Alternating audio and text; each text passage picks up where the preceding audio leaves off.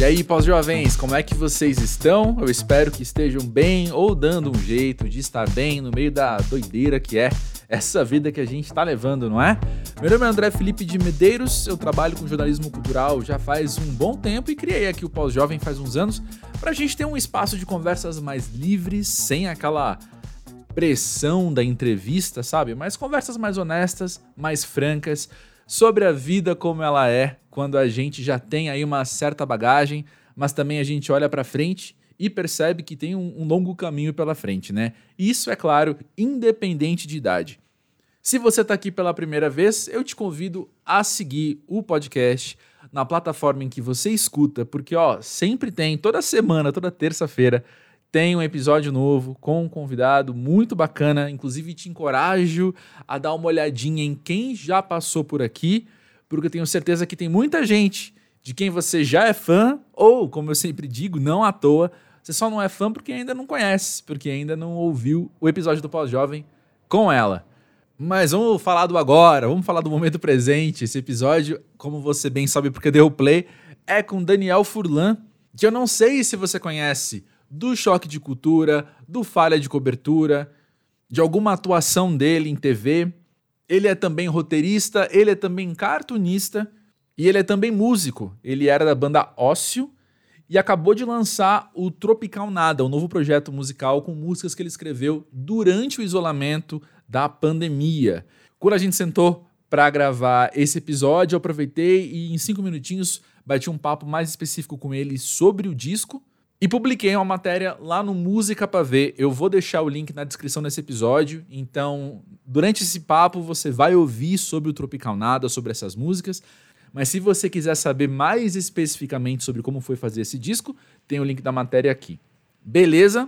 Eu nunca fiz isso antes, mas eu me sinto assim, quase que numa obrigação afetiva de dedicar esse episódio a minha amiga, nossa amiga e nossa conhecida também por ser designer do pós-jovem, Nayara Lara, e seu marido, seu esposo, meu amigo Gabriel, que foram as pessoas que um dia me fizeram sentar na casa deles e falaram assim: Você nunca viu choque de cultura? Você vai ver agora. Isso faz uns bons anos já, né, gente? Mas eles me sentaram em frente à televisão e falaram: assiste isso aqui agora. e é por causa deles que o Daniel Furlan tá aqui hoje também. E é por causa deles que eu passei todo esse tempo dando muita risada. O Renan, o personagem dele Choque de Cultura, devo dizer, eu como muito fã de comédia, devo dizer que é um dos meus personagens favoritos, assim, nos últimos anos, sei lá. E o papo aqui com o Daniel começa legal e vou te dizer que vai ficando cada vez melhor, assim. Bem conversa de bar mesmo, né? A gente vai conversando, a gente vai dando mais risada, vai ficando mais legal e, e enfim, sendo mais sincero. Espero que te faça bem como fez para mim. Escuta aí então agora como é que foi a conversa com o Daniel Furlan e já já eu volto pra gente bater mais um papinho.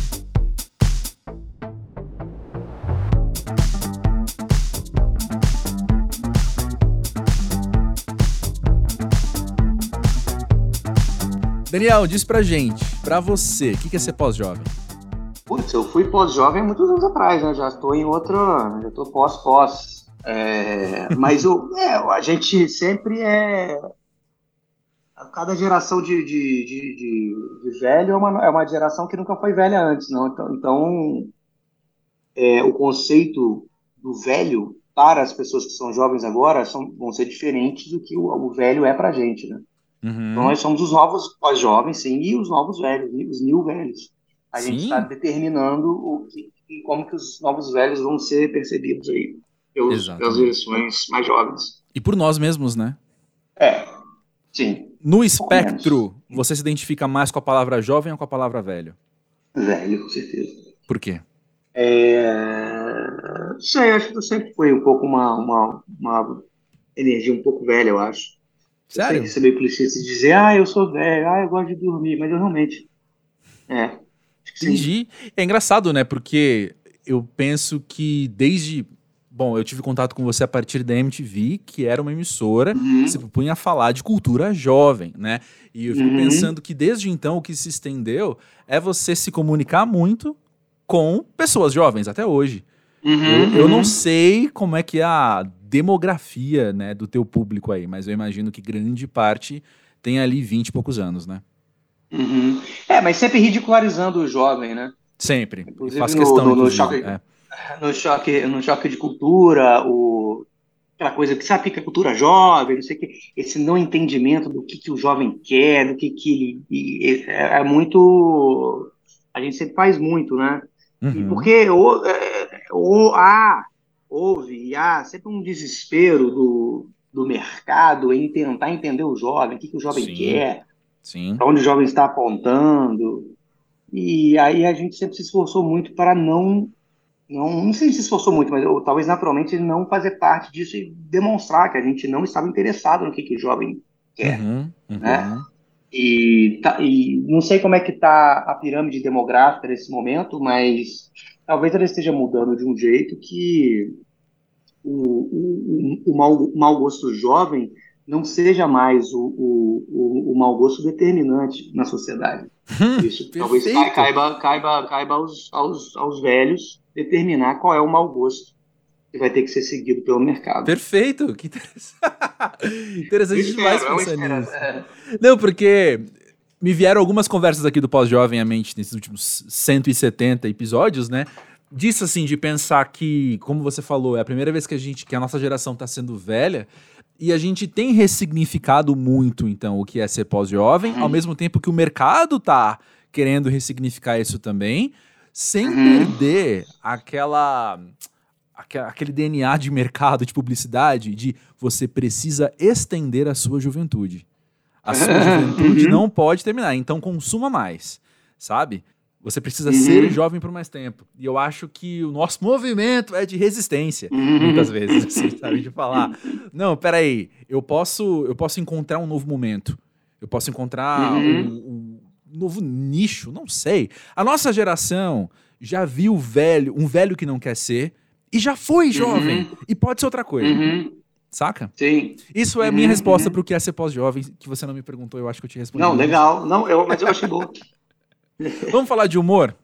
Vamos. Ao longo do tempo, você percebe o seu senso de humor, ligado a trabalho, sim, mas o que uhum. você acha engraçado, o que você, o que você enxerga comicidade, isso se desenvolveu? Isso mudou?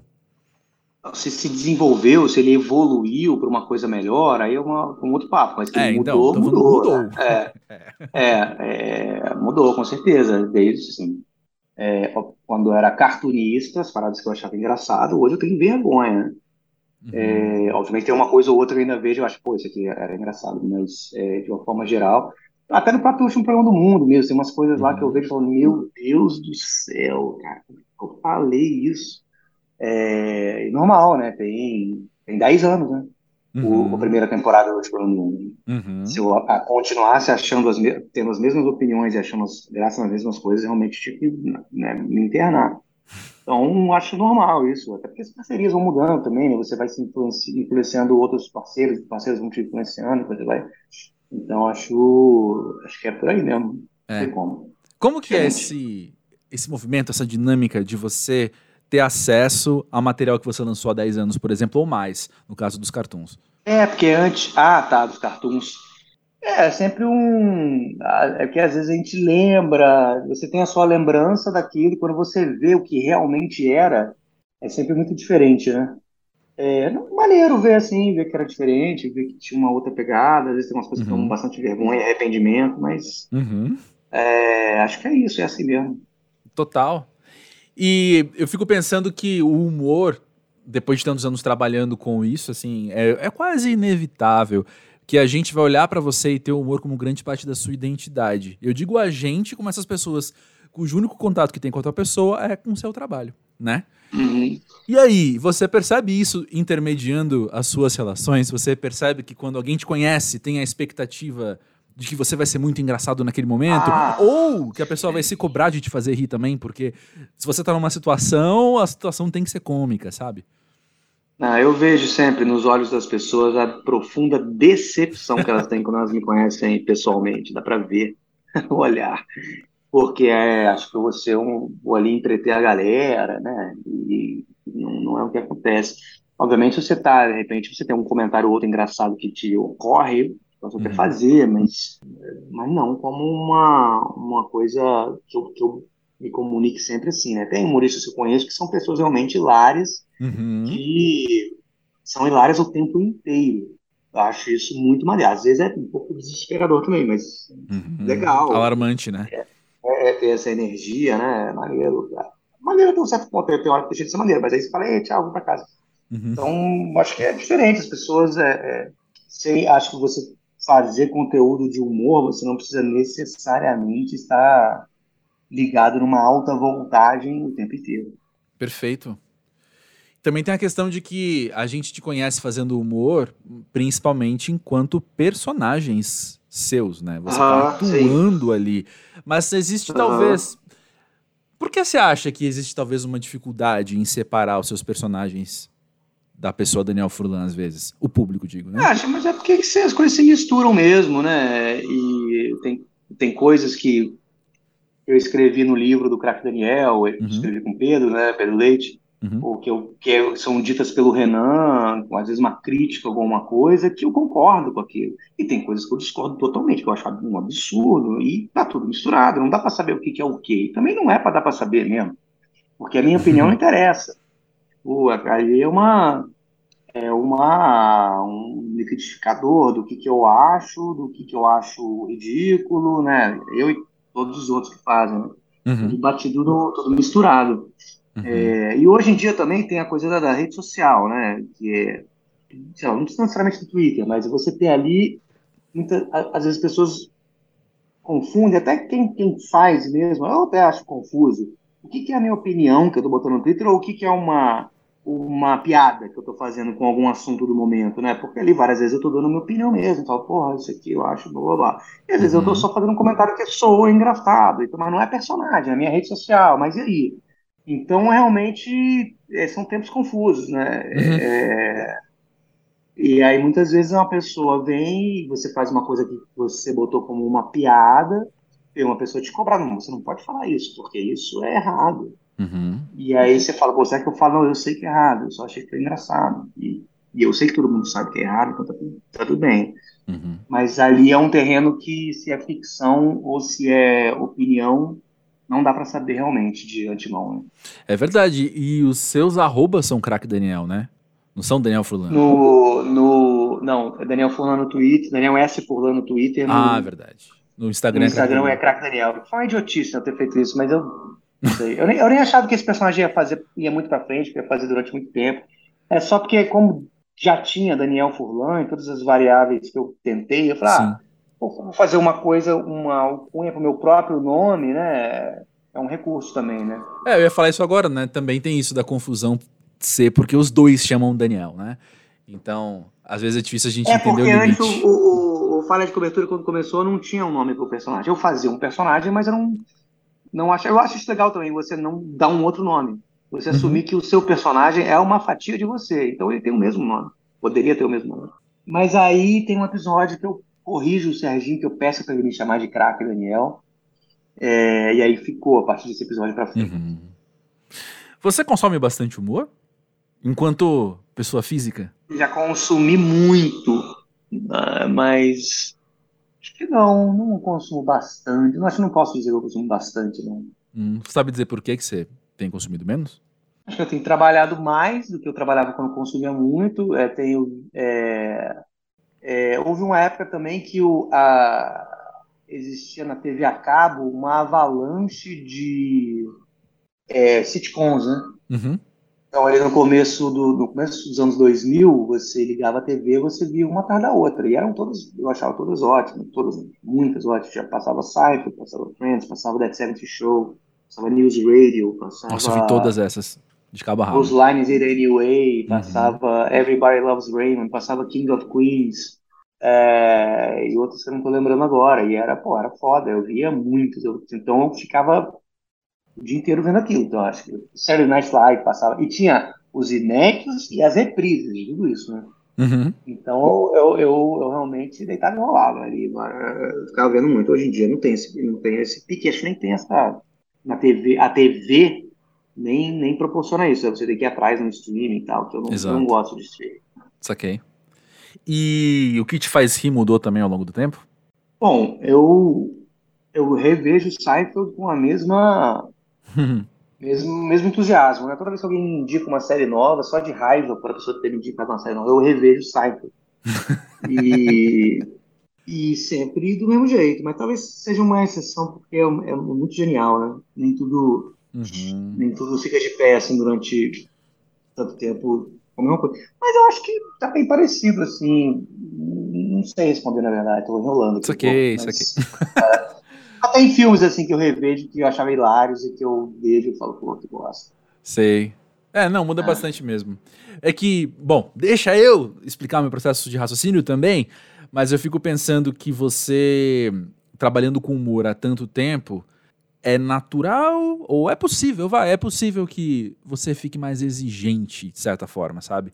Porque você vai entendendo como que as pessoas acessam o lugar do riso e vai talvez uhum. olhando e falando: "Ah, entendi tua ferramenta, entendi qual instrumento você usou, entendi como é que você fez isso". E talvez essa mágica vai caindo um pouco, sabe? Enfim, não, hipóteses. mas eu acho que. Não, mas eu, não, eu, eu, acho que não. Eu acho que você pode até entender o que a pessoa está fazendo, mas quando é bem feito, Faz passa sim, por né? um lugar que não é, não é o cérebro. E aí você não tem como é, se defender. Funciona.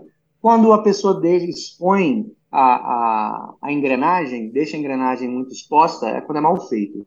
Uhum. A gente se policia muito isso nos roteiros, né? Eu gosto também de ficar de olho nisso. Assim, tipo, às vezes você deixa muito a carcaça da da, da, da, da, da situação que você quis fazer para manipular a pessoa muito exposta e acho que perde a graça. É, tipo, eu pensando Ah, eu gosto muito de ver como conteúdo humorístico programas que não são de humor, né? Hum. Às vezes mesas, determinadas mesas redondas, programas religiosos, que são, tem muitos que são hilários, né? É, programa de auditório. Eu acho muito engraçado. Muito, e dá, e dá, dá para tirar muita coisa boa. Assim. Você lembra qual foi a última coisa que te fez rir muito? É...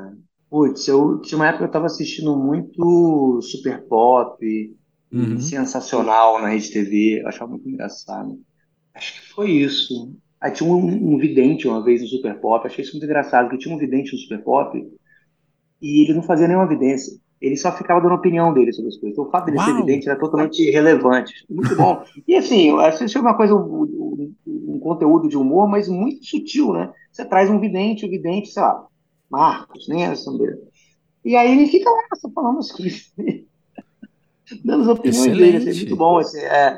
E aí tinha lá o negócio do, do, do cantor tem que aumentar a pensão da filha, ou não vai aumentar, não vai, a, ex-mulher reclamando, eu vidente dava a opinião dele sobre essa situação, aí depois vinha um filho de um cantor sertanejo que tinha decidido processar o pai, maravilhoso, assim, é um, um conteúdo melhor que o outro, e o GC, assim, o gerador de caracteres, né, que fica assim, uhum. um mais genial que o outro. Assim, dá vontade de abraçar a pessoa que escreve o, o gerador de caracteres do programa. Assim, daqui a pouco o filho, filho de cantor sertanejo conta por que vai processar o pai. Isso é um pô, eu queria muito ter escrito isso. muito bom. Eu consigo, eu consigo ver essa frase no choque de cultura. é, o choque de cultura, aquele, a, segunda temporada na Globo, que é o choque de cultura show, Uhum. Muito, muito, muito, muitos criticaram. É, tinha, tinha, tinha GC, né? Eu achava muito bom esse negócio de botar o GC. É, cara, no Shopping de Cultura, uma das coisas que mais me fazem rir é o nome dos quadros, às vezes. Sabe? E aí uhum. solta o VT. E aquilo, eu.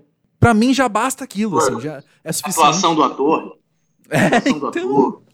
Bom ou ruim. Na verdade, bom ou ruim poderia ser o nome do, muitos quadros né, que existem na televisão, as pessoas se dão um trabalho de inventar nomes e era só botar bom ou ruim, funcionava. Ah, uma coisa muito engraçada também, eu estava fazendo uma pesquisa de. eu fiz um negócio com as animações, você viu as animações das histórias da minha infância, adolescência hum. e tal. Que o Pedro Brum, da, da Vista Linda, ele fazia uma pesquisa de imagem e eles faziam animações, às vezes era animador convidado e tal, enfim e eu ajudava um pouco na pesquisa também. Eu fiquei vendo muito o programa do Gugu, do Gugu Liberato dos anos 80, 90, programas antigos do Gugu. E era muito engraçado. Era tipo concurso Rambo brasileiro. E aí, Uau. o Rambo, os Rambos, os candidatos a Rambo, aí tinha umas imagens desses caras correndo num córrego. Eram eles saltando o córrego, se jogando na água, dando umas cabalhotas, cambalhota no barro. E aí tinha uma explosão, eles pulavam. Eles fazendo essa. E aí, aí eles iam cortava, eles iam pro, pro estúdio E aí o Gugu chamava assim, agora vamos para a prova do soco! Eu simplesmente dar um soco numa máquina, quem desse o soco mais forte ganhava a prova do soco. E eu achei isso genial, o quadro da prova do soco. É tão simples. Cara, vamos fazer uma prova que dá um soco no negócio. e quem dá o soco mais forte ganha. Aí eu falei, caralho, então aqueles pulos e cambalhotas e rolamentos que você estava fazendo no corre não serviu para nada, porque vai ser desempatado no, soco. Sim. Não precisava. E aí, beleza. Aí eu falei, não, então eu entendi, vai, vai ser o soco. Aí o Hugo falava e virava plateia e quem o, o, candidato que ganhasse o maior número de aplausos ia ser o campeão. Ou seja, nada valeu de nada. Nem o soco, nem a cambalhota, nem o pulo no, no, no lago. Simplesmente quem a plateia achasse mais bonito ia ganhar. No final das contas era isso. Aí foi esse cara candidato número um, galera. Aí ganhou o número um, que era um capixaba, inclusive. e, e foi isso. Aí eu falei, cara, mas isso é muito bom, né? Eu é. não sei o quão involuntário que era, mas também não importa. Por falar em capixaba, uma das coisas que mais me fazem rir é Big Brother. Sempre tem algum capixaba lá, sempre tem algum. Esse tem, é tem uma né? capixaba agora, não tem? Tem uma agora, não. Deve, eu, tem muita gente nesse Big Brother ainda, eu ainda não, não sei. Parece que tem uma capixaba, quem é parece que eu vi, alguém me marcou. Não... Eu ainda acho que todos são a mesma pessoa, sabe? Eu sempre, ainda acho que, que três deles são o mesmo cara. Mas enfim. Eu não eu vi, eu não vi nada esse ano. O ainda. drama da situação eu acho hilário sabe? O, o, quanto aquilo. E a gente consegue entender, né, meu amigo? Você tá ali confinado há X semanas, a tua vida é ganhar um milhão e meio, a tua vida é chegar até ali para ganhar um milhão e meio. Então é claro que tudo tem uma importância muito grande. Então aquela briga porque tem uma toalha em cima da cama, isso eu acho sensacional. Isso eu acho eu gosto muito que eles, eles todos exaltam muito a si próprios por estarem ali, por aquela uhum. batalha. Pô, meu amigo, você tá de sunga na piscina. Você tá dizendo que você tá guerreiro, você é guerreiro, por quê? Não, tô aqui, tô difícil. Cheguei até é aqui. É. É você, aí o outro sempre, sempre tem muito reforço positivo. Você merece, você merece, você é guerreiro demais. Ninguém sabe o que você tá passando aqui dentro. Caralho, nada. A gente não ah. sabe, a gente tá vendo 24 horas por dia, mas a gente não faz ideia do que. Tá fazendo, brincando de game show pra ganhar carro, ganhando cupom da lojas americanas e tomando sol de sunga. Exatamente. E outra coisa também que me faz rir mais do que precisava. E aí eu acho que é um, são camadas de humor, né? Que é Casimiro reagindo a Vai Dar Namoro. Ah, não vi, não vi. Porque é isso, assim, é o Casimiro reagindo a um programa que, é, que tem o humor intrínseco, tem o humor proposital, e tem o humor intrínseco da situação, que é o humor do, do ruim, do tosco, né? Da situação uhum. bizarra, do desconforto de tudo, das pessoas se exporem daquele jeito. Eu tô aqui para beijar alguém, uhum. sabe? Eu gosto muito de programa de namoro, eu gosto muito de programa de namoro. Então, e aí tem tudo isso com a camada do Casimiro só explicitando aquilo que a gente tá vendo. E uhum. falando para você, espectador, sim, olha como isso é ridículo. Olha como isso aqui é uhum. engraçado. Então, até na, na votação do Scream and Yell, que ele, o Marcelo sempre me convida para participar, para mim eu coloquei, spoiler, não sei se, acho que, Marcelo, desculpa, mas eu coloquei em primeiro lugar de TV 2022, primeiro lugar, Casimiro Reage vai dar namoro. Não teve nada melhor uhum. na televisão que eu tenha visto do que isso em 2020. Porque é isso, são as camadas react, de humor. O React é a nova claque, talvez. A gente é... demorou décadas aí para se livrar da claque, que é o recurso para te avisar o que, que era, que precisava achar graça. Agora pode Agora tem um, Agora tem um streamer que, que te diz, ó, isso aqui é ridículo, hein, galera? Se liga. É. Eu, eu acompanhava, eu acompanhava um. Essa coisa de ficar, às vezes, caçando no, no YouTube mesa redonda sobre um uhum. determinado assunto, às vezes vi tal, isso aqui, enfim, não assina um negócio que tinha que assinar, vamos ter. E aí tinha um cara que ele, o, o, algoritmo entendeu, né, começou a me oferecer conteúdo de mesa redonda, mas de um cara que fazia react. E o react dele era simplesmente assistir. Ele não falava nada. Ele às vezes só fazia uma cara assim. Meio Jim The Office, sei. Uhum. Ele concordava. Ele ficava o rostinho dele no canto da tela ali. E vendo, eu falei, pô, é pra mim é o melhor, melhor react que tem, porque eu não tenho nenhum, nenhum interesse no, no react dessa pessoa. Eu quero ver o negócio. Ele só subiu pra mim. Se o preço que eu tenho que pagar é ver o rostinho dele ali no canto, pra mim tá, tá barato. Sim. Por falar em reações, como é que é para você lidar com as críticas? Óbvio que você sempre prefere que as pessoas gostem e elogiem do que achem ruim, né? Uhum. Então, não vou dizer que não tô nem aí, né? Uhum. Um pouco me fudendo, né? também não é por aí. Mas, assim, eu acho natural que vai ter gente que não vai gostar, tudo. É. Tem gente que gosta, tem gente que não gosta e tem gente que não acha nada. Posso fazer então, um palpite? Pode. Totalmente infundado, fundado apenas na minha cabeça. Eu uhum. tenho a impressão de que quem quem critica teu trabalho num nível quase agressivo vem de um lugar também tão infundado que você não vai ter muita facilidade em respeitar. Assim, não, é, às, às, vezes, é, às vezes você vê que é uma parada, pô, é uma, é uma coisa muito que a pessoa fez muita questão, você fala, pô, tem alguma coisa errada com essa pessoa, com a Exato. vida dessa pessoa, né? Exato. É, e tem também os, os, os fiscais da perfeição, né? coisa assim, tipo, agora com música você vê mais, né? Porque música tem mais, tem mais chato, né? Não, eu achei que ali, não sei o que. Não, legal, você pode até ter razão, realmente, tá, mas não é isso, né? Não é isso, não é sobre isso para utilizar essa frase. Não é sobre isso. A questão não é, não é estar perfeito, né? Mas tem uma galera que gosta, tal. Assim, uhum. A perfeição, tem que estar perfeito. Sobre Se é perfeito, ele avisa. ele reage. Sobre o Tropical Nada, eu acho que existe um, um filtro na recepção desse disco que é talvez um ajuste que eu tenho que fazer enquanto ouvinte do primeiro é um personagem do Daniel ou o Daniel e segundo uhum. ele tá falando sério tá me fazendo rir ou depende uhum. são coisas não acho que eu falando é, é tudo Diga. misturado eu acho né uhum. eu acho que é, não você não terminou ainda para falar não eu ia falar e aí ah, tá. não, acho que é tudo isso aí, né? Misturado, né? Às vezes é uma coisa, às vezes é outra, às vezes são duas coisas ao mesmo tempo. Mas eu acho que apertou REC é personagem, né? Hum. Uh, se tá querendo fazer rir, você tá falando sério, às vezes tá falando sério, mas tem gente que acha engraçado mesmo assim. Então. Bem. E às vezes tem realmente uma, uma coisa que são meio que tiradas, né? Às uhum. vezes são observações que são engraçadas, mas ao mesmo tempo são sérias, né? São, uhum. coisas que são reais, né? E, e, são, às vezes, podem ser consideradas a nível pessoal grave, mas não, não precisa deixar de ser engraçado. Então, mas é isso que eu tava pensando. Eu, como alguém que não tem um trabalho de humor, então, enfim, não sei o que é viver isso. Eu, como alguém que nunca lancei um disco, então não sei o que é viver isso. Eu fico pensando que você colocar algo teu pessoal, algo teu que é uma questão sua, um drama seu pessoal, colocar ali, expor e a outra pessoa dar uma risada, porque você uhum. tem um uhum. trabalho alheio a esse, que é de humor, uhum. eu penso que é também um ajuste seu de saber ouvir essa reação da pessoa, né?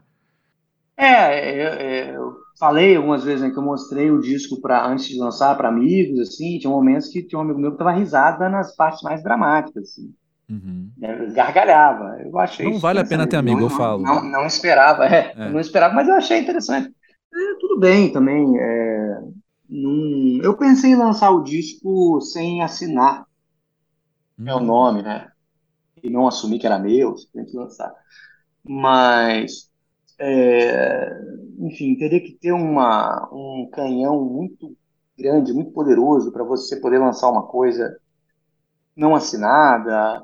É tão difícil já fazer as pessoas né, se ligarem que lançou alguma coisa. Exato. Então, acho que ele acabar simplesmente fica se perdendo aí no oceano dos mil lançamentos que tem. Né? Tá. Peraí. Porém, você não assina como um disco de Daniel Fulano. É o disco do Tropical Nada. É. Não, sim, mas tem minha cara ali. Eu, eu aviso nas redes sociais, galera, estou lançando disco. Não é o clipe é ninguém, você, né? né? É, mas não é segredo. Eu pensei realmente lançar e, assim, não contar quem tinha feito aquilo. Se alguém acertar, reconhecer a voz, tudo bem, mas, enfim, não ser uma coisa que. Um disco meu. Seria um disco aí que ele existe sozinho. Uhum. Mas sobre isso também, uma coisa que eu interpretei, eu viajo, tá, Daniel? Então, assim, e como eu vou montar a pauta, aí tem que viajar mesmo. Né? Então, me dá essa liberdade. Mas eu fiquei pensando, assim, que é muito interessante olhar para o Tropical Nada, pensar na ócio, mas pensar também em TV Quase, pensar em tudo, assim, como uhum. você trabalha em grupo como as suas coisas vêm no coletivo. Uhum. E aí? As minhas perguntas são sempre assim, tá? E aí? é algo que é... é... algo que você pensa assim, Não, que, que, você gosta de ter gente sempre melhora. contigo? Uhum. Conta mais. Gosto. Sempre melhora, sempre melhora, né? Você junta, no caso do, do disco, né? Tem o Bento, Marcel Dadalto, o, o, o Zé Ruivo, né? É, o Xande, né, Alexandre Barcelos, que foi engenheiro de som e agora vai tocar guitarra no, no show. Uhum. Todo mundo ali, além de músico, é produtor também. Então foi muito um privilégio assim ter todas aquelas cabeças ali me ajudando. E depois ainda o Ebinho, né? O Eber Pinheiro que, que, que mixou. Enfim, o Bruno Zanetti, né? Que é o dono do estúdio lá do, do Funk Pirata. É só gente que somou pra caralho. Já ia ficar bom, acho, o disco. Eu acredito nas músicas. Já não acreditei nelas, mas acredito. Mas essa galera só foi, foi melhorando. Mas eu acho ao mesmo tempo bom que eu dirigi esse, esse, esse ônibus aí, né? Uhum. E às vezes também você fica muito. Todo mundo acha uma coisa, óbvio, cada um quer virar para um lado, às vezes fica muito desgastante e estagnado, né? As ideias muitas vezes acabam se anulando em vez de se somar. Então, é bom ter uma coisa que definida e falar: não, não, galera, não é isso, hein? Vamos, é, a direção é essa aqui. Aí, beleza. Acho isso bom também. Sim, perfeito.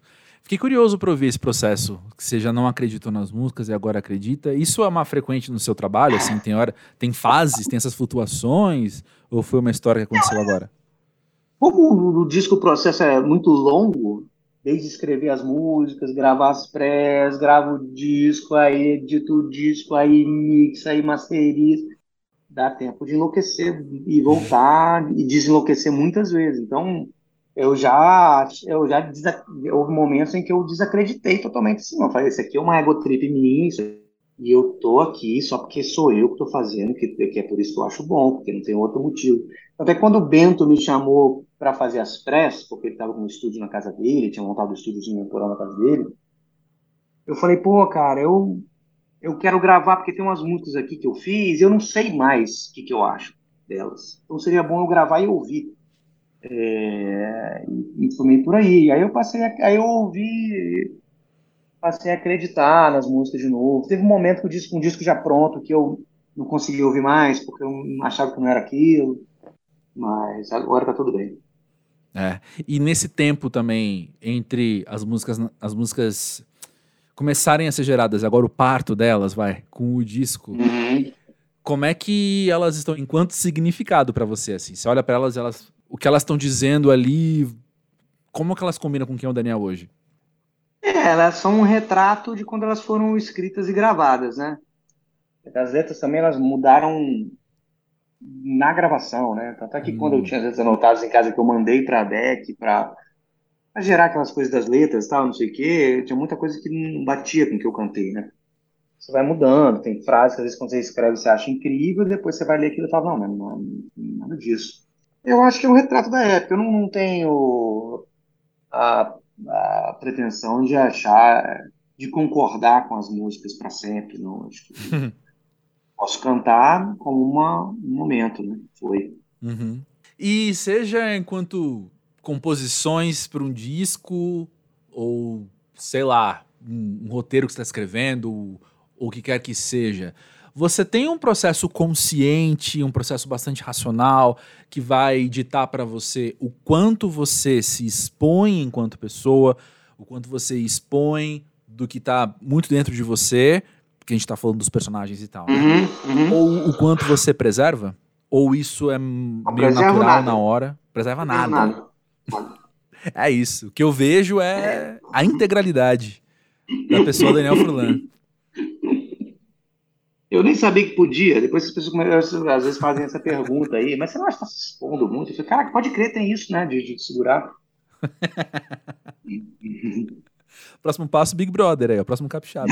Nossa, Deus Não tem medo de nada de se expor aí. não, esse aí eu, eu tenho. Eu ficaria três minutos na casa, no máximo. três minutos no máximo, assim. Eu ia ficar muito ansioso. As pessoas se abraçam, né? Elas chegam e se abraçam é. e aplaudem o que as pessoas falam.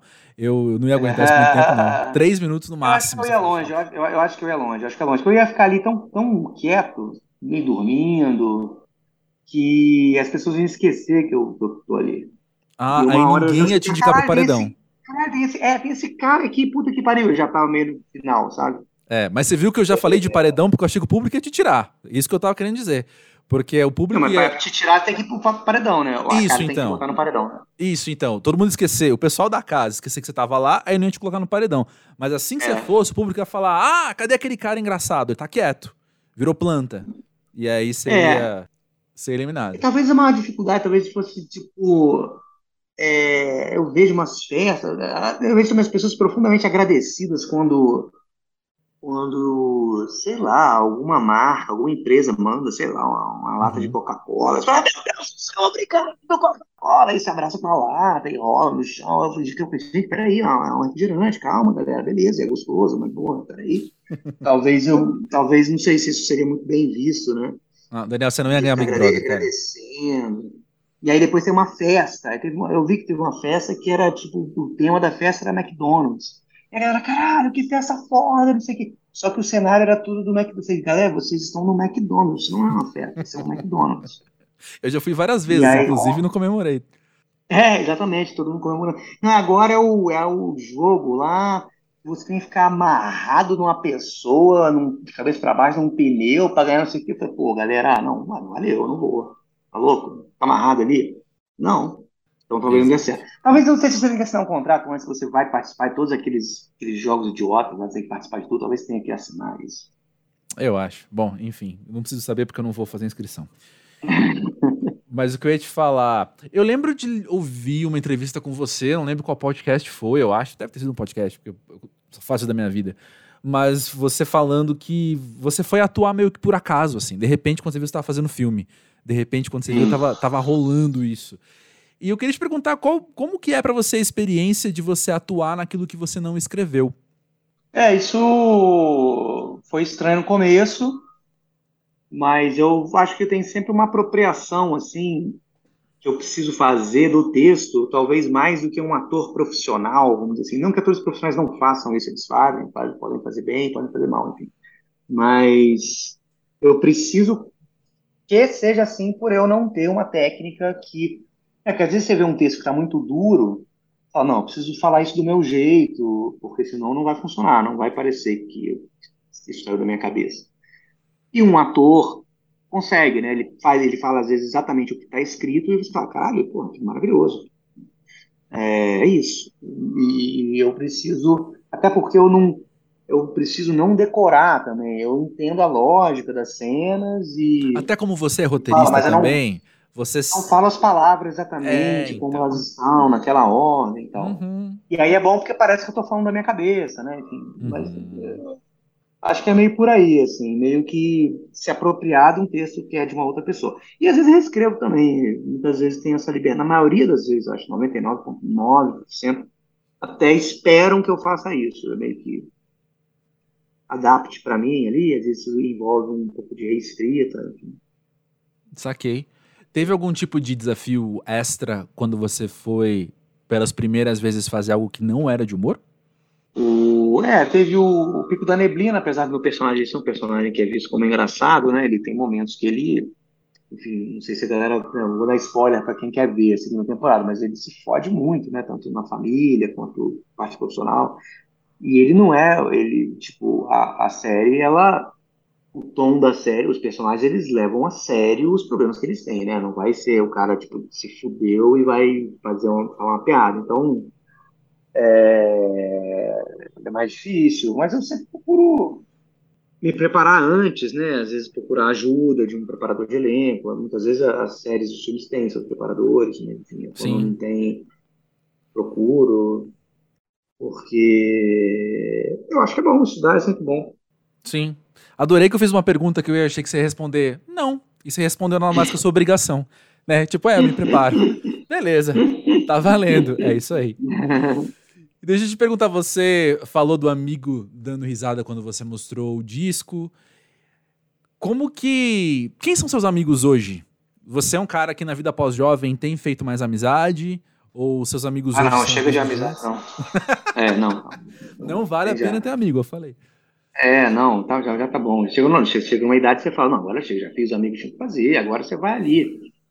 Agora eu vou arcar é, com as consequências desses amigos que eu escolhi. É, mas eu acho que o capixaba ele tem uma, uma certa tendência a ficar com o mesmo ciclo de amizades da infância, né? Eu tenho, eu tenho isso, tenho essa, tenho essa cota, tem a cota. O próprio Bento, né, que tocou no disco, uhum. É desde, desde muito criança. Eu lembro, eu conheci ele, eu sou mais velho que ele, né? Um ou dois anos. Ele tinha, sei lá, nove, né? e eu era mais velho, né? eu tinha dez. Nossa, é. É, era mais amigo do primo dele. É, e aí depois a gente ficou amigo também. E tem a cota amigos da adolescência, enfim, e a cota amigos do, do trabalho, né? Tem a quase. É, acho que é meio, meio, meio isso, assim. Mas não sou muito de. Demoro muito, assim, para pegar intimidade, para pegar amizade, assim. Precisa, precisa dar uma ralada, assim. Uhum. Não consigo. Não consigo chegar e ligar para uma pessoa que eu sinto que eu não conheço ela muito bem. Fala, e aí, vamos, vamos sair. Saquei. Eu me admiro com o quanto eu ainda tenho isso, sabe? Eu de vez em quando falo, caramba, eu ainda tenho o pique de fazer novas amizades. Eu, tenho, eu ainda tenho o pique de ah, investir entendi. tempo em amigos novos. Às vezes eu tô no meio do rolê com alguém, um pessoal, eu não conheço ninguém praticamente, assim, eu falo, uhum. caramba, eu consigo, eu consigo fazer isso aqui ainda. Eu achei não, que aí, depois de 18 mas aí, inspirava, no dia seguinte né? acabou. Dia seguinte acabou. Não, então, não. Ah, aí depois a gente vai ah, é? viajar é? junto, sabe? eu, eu, não, mas o, o, o, o, equivalente da amizade né, ao, ao sexo, né, da, de, uma, de uma única noite, maneiro também. Às vezes você tem um super é. amigo naquela noite e depois você quer que ele se foda, né? É. Quem foda-se? Quem é você? É, não, tem isso, tem isso também. Eu, eu, eu participo também, assim, de um evento, conheço alguém, dá muita risada, fica conversando no, no, lá no evento, participo da risada de quem tá falando no evento, e aí depois eu. Eu já passei madrugadas inteiras com gente no karaokê que eu não sabia o nome, enfim. Uhum, quem nunca, né? Uhum. Mas eu não vivi isso com 19. Ah, chama isso, chama bêbado, né? Chama bêbado. É, chama é, bêbado, tá. Bom, cada um dá o nome que quiser. Mas eu queria te perguntar, assim, além de futebol, que a gente sabe que você acompanha, além de cultura pop, de cinema, que a gente sabe que você gosta, além de humor, obviamente, né? O que mais faz parte. Música, é claro. O que mais faz parte da sua vida, assim? E que você talvez não tenha acabou. que se envolver com o trabalho. Isso aí. Você resumiu bem. tá de bom tamanho, eu diria, mas assim, vai é, que tinha mais alguma coisa. coisa. Né? Cinema, pô, não dá nem para ver as, as, coisas que tem, como é que você vai ver tudo? Às vezes eu, eu por exemplo, eu não, gosto, não, não jogo videogame, né? Às vezes eu fico pensando, porra, às vezes fico olhando a galera jogar, pô, você deve tomar um tempo, né? Pô, tem tanto filme para ver uma dedicação que você tem que aprender a jogar aquele negócio, né? Cada jogo. Né? Não, isso aqui demora para você aprender. Você está louco, meu, que eu vou ficar aprendendo. Como se tivesse, eu sinto meio que eu não tivesse ido fazer um curso. Não sei aprender. E se você ganha o jogo, não acontece nada. Né? Não. Parece lá escrito congratulations. Exato. É totalmente o. Ai, como é que chama isso? Valor projetado, não é? Uma coisa assim. Que é? você, você escolhe que aquilo ali te dá uma realização e aquilo te dá uma realização por uhum. escolha tua. Então pronto. E às vezes você comenta com um amigo, não, eu zerei tal jogo, ninguém se importa, ninguém tá nem Ninguém. Essa é a minha vida, você tá descrevendo a minha vida. dono do jogo. minha vida é exatamente isso. Falando, nossa, não, eu quero. Eu não vou sair de casa amanhã, porque amanhã sai tal jogo novo. E todo mundo fala, bom, a gente vai sem você. é exatamente isso. Exatamente essa é a minha vida. E... Não, mas ninguém se importa se, ninguém se importa se a gente não sai também. Diz, pô, galera, eu não vou. Cara, essa é uma baita liberdade da vida pós-jovem. Quando você descobre que se você não for, não tem problema. Na próxima você vai. Continua, Talvez. O mundo continua normalmente. Exato. Na próxima, se pá, você vai. Se não for também, o vida continua, normalmente. E para além de tudo isso que a gente já falou hoje, né? Para além de música, cara, a gente citou até cartoon, né? Tem mais alguma coisa que você não fez e que você ainda vai fazer? É, eu gostaria de ter oportunidade de fazer filmes e séries de uma maneira mais autoral, né? Eu uhum. atuei em alguns filmes, algumas séries e tal, mas sempre a serviço de um projeto, que é muito maneiro também, é uma... mas eu gostaria de conduzir mais. É... Até porque eu acho que as coisas são feitas de forma muito parecida, né? Música também, né? Parece que tudo foi gravado no mesmo lugar, com os mesmos instrumentos, né? Mixado pela mesma pessoa. É, o filme é parecido também em relação a isso, acho parecido. É, ah, mas acho que é isso por enquanto. Por enquanto. É. Você acha que na tua vida pós-pós-jovem ou no pós-pós-pós-jovem, uh, você está aberto a. A novidade, você está aberto a uma nova paixão que pode acontecer ou. Sei lá. Profissional ou pessoal? Profissional. É... Será uma parte de uma. Acho que já vem acontecendo, assim, por exemplo, eu, eu não, quando eu parei com a banda, minha banda antiga, eu falei, ah, não quero mais fazer banda, chega, porra, já foi, né? E aí depois rolou a vontade de compor, mas eu falei, não, vou fazer esse disco aí, a gente põe nas plataformas aí digitais e beleza, quem quiser vai lá e ouve, quem não quiser não ouve. Não, vamos fazer um show de lançamento, aí agora, putz, vamos dar uma sequência aí, fazer mais shows, aí fica dando vontade, né, de, de, de se envolver. Mesmo atuar, não queria atuar também, né? Não, tu aí, vai, não, foi um filme, achava, não tinha interesse, aí passei a ter. E quando eu comecei a atuar, eu olhava assim o, o perrengue que era dirigir, eu ficava olhando para os diretores, né? E falava, uhum. cara, eu tenho pena de você, não queria, o último lugar que eu queria estar era nessa cadeira de diretor aí, porque puta que pariu, é muito perrengue, tudo tá nas costas da pessoa, tudo pergunta para o diretor, tudo. E aí, hoje em dia, já tenho vontade de, de repente, assumir a direção de uma coisa e tal. Então, vai mudando a percepção aí também, né? Super natural. Perfeito. Perfeito. Pós-jovem é isso. Daniel, você é muito legal. É muito bom poder falar com você. Falaria por mais muito tempo ainda. Parabéns por tudo que você tem conquistado. Que venham essas novas conquistas também, para além do Tropical Nada. Muito bom falar contigo. Obrigado, Obrigado por estar aqui no Pós-Jovem trazendo você. Muito Valeu. Valeu. É isso.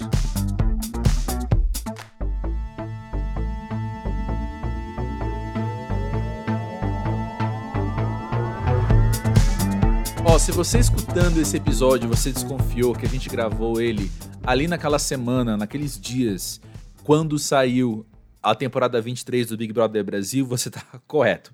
Por isso que, inevitavelmente, né, é o Zeitgeist, gente, é o mainstream. Isso perpassa nossas conversas. O assunto veio cair aqui no pós-jovem também.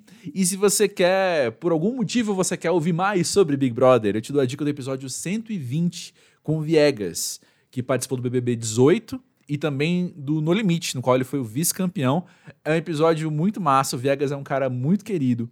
E se você tá na vibe de escutar mais sobre Big Brother, vai lá ouvir o que ele me contou nesse episódio. Também tem uma outra coisa que o Daniel comentou quando ele estava falando das séries de comédia que ele gosta muito, que ele já reviu várias vezes.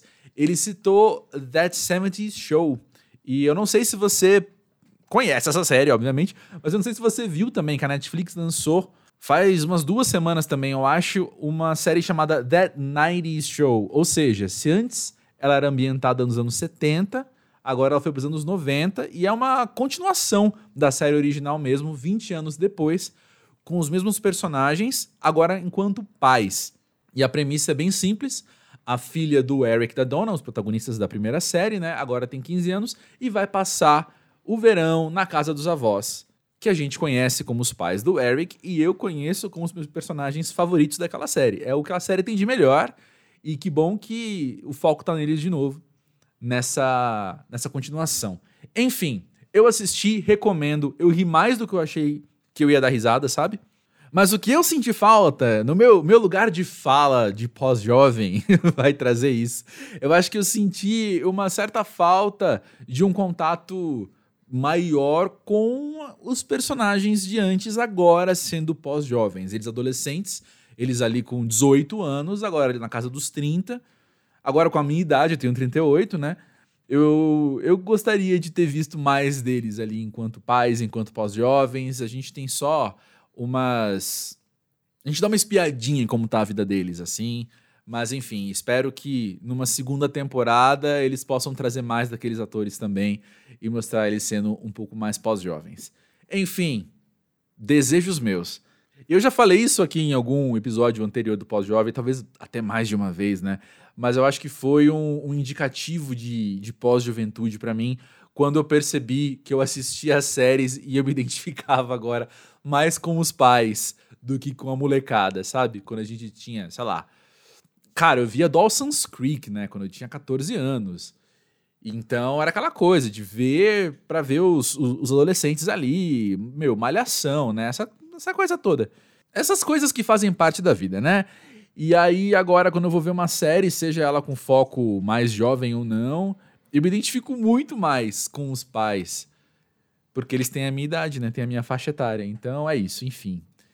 Por isso seria legal a gente poder ver um pouco mais deles também. A gente acompanhou eles por tantos anos sendo adolescentes, né? E agora ia ser legal ver eles pós-jovem, eles reclamando da, da dor na coluna ou do chefe, sei lá.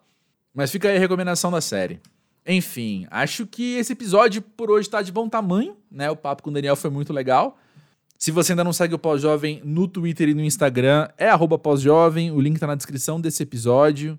Eu te vejo lá pra gente manter contato entre um episódio e outro, beleza? Lembra também que o Pós-Jovem é um projeto independente, que assim, toda ajuda sua é muito bem-vinda. E quando eu digo ajuda, eu não tô passando o chapéu pra você colocar uns trocados, não. Tô falando assim, indica pra alguém, curte, compartilha, deixa uma avaliação no Spotify ou no Apple Music, que podem, né? Que, que são plataformas que permitem, que encorajam a classificar os podcasts, porque isso ajuda bastante ao podcast chegar em outras pessoas. E ó, as gravações aqui continuam. Mais pessoas muito maravilhosas, assim como o Daniel, vêm por aí nas próximas semanas. Essa quinta temporada tá só começando, não é mesmo? Então é isso, gente. Grande beijo para vocês a gente se vê numa próxima.